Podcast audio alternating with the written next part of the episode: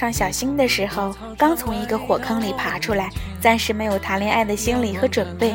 而且芋头这个人有个典型的毛病，就是喜欢的男生都是同一类型。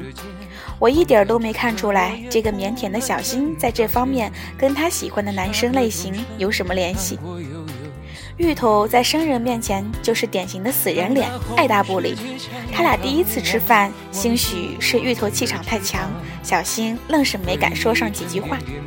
也因为这几个月后，小新正式和芋头在一起的消息传来时，我还被小小的震惊了一下。我还好，大头的反应是瞠目结舌、不可思议。我们都难以想象小新是怎么样 hold 住芋头的。当时看见彩虹就笑开，一无挚爱在胸怀，带你跑下课堂，翻过围墙，只为了望一片大海。告别了。要说芋头，也不是从一开始就是现在这个性格，造成他如今性格的一大原因就是他的初恋。他和初恋从高中在一起，大三结束，几年里芋头几乎一年一个造型。大一他穿起高跟鞋。大二他留起中分，到大三他们分手，芋头已经完全被打造成了他初恋喜欢的样子。但他初恋还是毅然决然地跟他分了手，跟小三远走高飞，相亲相爱，最好这两个人永远在一起，不要再来祸害其他人。芋头从此开始保护自己，越来越十项全能。浑身散发着生人勿近的气息。这个干练的姑娘和当年那个穿着运动鞋跑天下的芋头全然是两个模样，找不到丝毫共同点。那之后，芋头也断断续续谈了几场恋爱，但都无果而终。有时芋头也叹气说：“不知道为什么，想着干脆继续摆出一副死人脸，避免结束，那就直接避免开始得了。”看着他和小新在一起了，我耳边还能回荡起芋头说的这句话。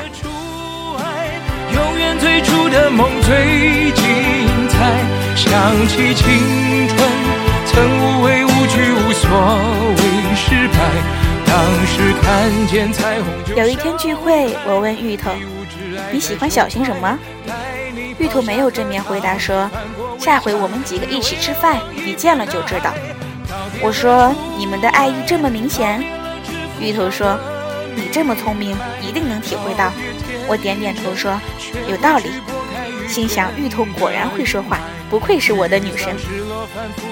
一周前，我约上小新和芋头一起吃饭，小新看起来丝毫没变，芋头也是，但我很快就发现了芋头喜欢他什么。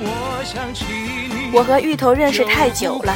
久到他在我面前该是什么样就什么样。作为一路看着他改变的人，不管他的外表改变了多少，性格加了多少强势，我们聚会时还是该吐槽就吐槽。如果你跟芋头够熟，你会发现，其实他最爱的不是那些抒情歌曲，而是最炫民族风。如果你跟芋头足够熟，你会发现，他是最标准的外冷内热。好像在哪儿见过，你记得吗？好像那是一个春天，我刚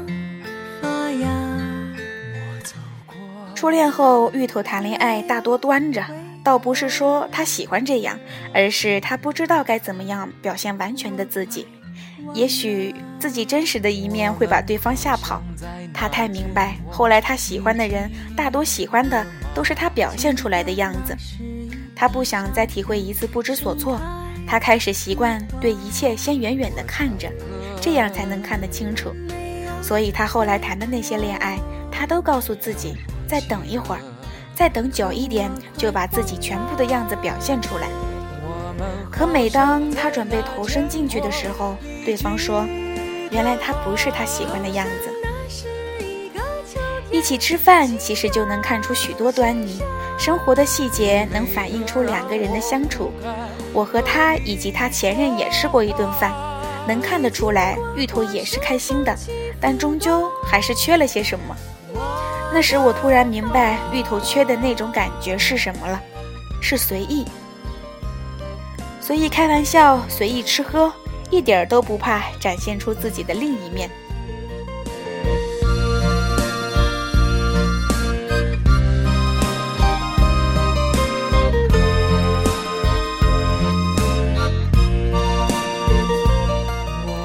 冷大多因为不熟，沉默大多取决于和谁相处，洒脱背后藏着不舍，能让你看到全部的，都是基于信任和感情。因为信任，所以敢于让你看到每一个样子；因为感情，所以彼此吐槽也不怕你转身离开。理智的人也有想任性的那些时刻，不是真的想任性，只是想偶尔放松一下。一本正经的人，内心也许会有个小孩儿，都会不自觉地在自己爱的人面前展现出幼稚耍赖的模样。我最喜欢你，因为你让我活得最像我自己。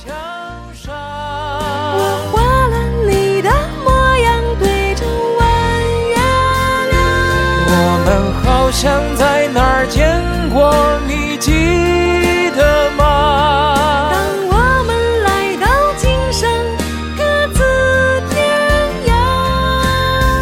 家相望今生面对谁曾想